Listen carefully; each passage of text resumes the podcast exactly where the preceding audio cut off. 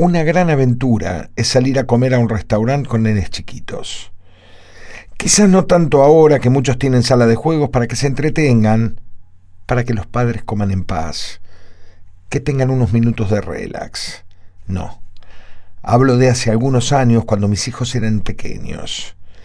Si además sos medianamente educado y no te resulta cómodo que tu hijo moleste a los demás comensales con cosas como un llanto descontrolado o gritos, es mucho más difícil y la tarea de pretender mantener en silencio y feliz a tu hijo es definitivamente imposible.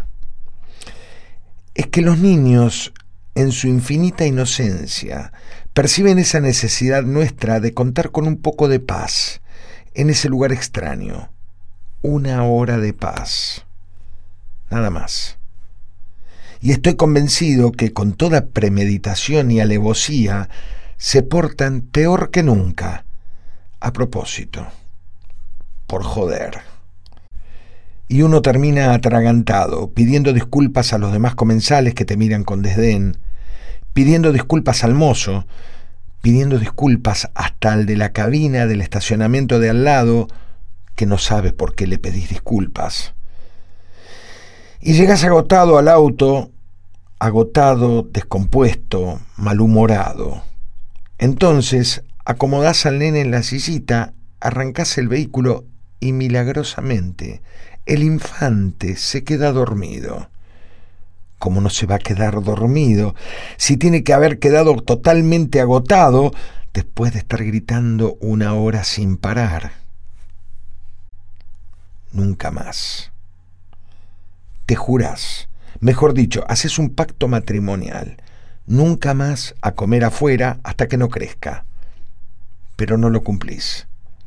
Te olvidás y volvés a vivir nuevamente otra aventura similar y si tenés suerte y un poquito de memoria, lo único que haces bien es no volver al mismo restaurante. Cuando mi nene tenía dos años, por ese entonces solo teníamos un hijo, fuimos a comer a una parrilla. La llevábamos medianamente bien, con una rutina similar a la que usábamos para comer en casa. Alimentábamos primero a la bestia, y luego, cuando se sentía satisfecho, le dábamos una cucharita que hacíamos girar sobre la mesa y el nene, feliz, mirando la cucharita, gritaba ¡Ventilador! Solo había que estar atento para impulsar nuevamente el cubierto, ni bien se detenía. Con un poco de destreza cortaba un pedazo de comida, giraba la cucharita, metía el bocado en la boca, impulsaba la cucharita y así en casa llegábamos a finalizar relajadamente la comida, ya que por suerte podía estar mucho tiempo mirando la cucharita y gritando ventilador. Le fuimos dando de comer cortándole pedacitos de carne entre su mamá y yo sin parar un segundo para poder abastecer al nene, que agarraba todos los trozos que cabía en su mano, se los metía todos juntos en la boca y casi sin masticarlos se los tragaba. E inmediatamente cargaba su mano con nuevos pedacitos de carne. No pensaba usar ese momento para enseñarle a comer. Lo único importante era que estuviese tranquilo, que coma como quiera. Estábamos terminando de comer y no sé muy bien por qué motivo, mi querido hijito entiendo que se sintió molesto al ver un montón de pedacitos de carne que había en su plato y sin mediar palabra o gesto, en un instante pegó varios manotazos y tiró todos esos trozos al suelo. Quedé en la disyuntiva de juntarlos o seguir con el ventilador. Seguí con el ventilador. Entonces, pasó un mozo con una bandeja cargada de bebidas y copas y se patinó con los pequeños pedacitos que habían quedado esparcidos por el suelo. Admirable la maniobra del hombre, que luego de tambalearse hacia adelante y hacia atrás logró mantener el equilibrio sin tirar ni volcar nada.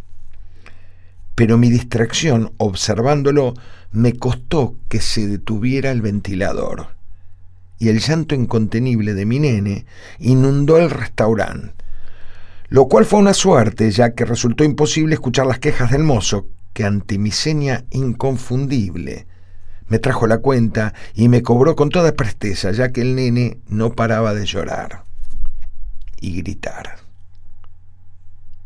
Nunca más. Pocas semanas después, almorzábamos los tres en otro restaurante. La táctica del ventilador ya no funcionaba. Los chicos crecen. La costumbre en ese momento era pasear inocentemente después de sentirse satisfecho con lo ingerido. Pasear por el restaurante, el nene, y solo. Y así, mi mujer y yo comíamos bastante relajados, mientras el nene caminaba unos metros hacia allá, volvía, caminaba unos metros hacia acá y volvía.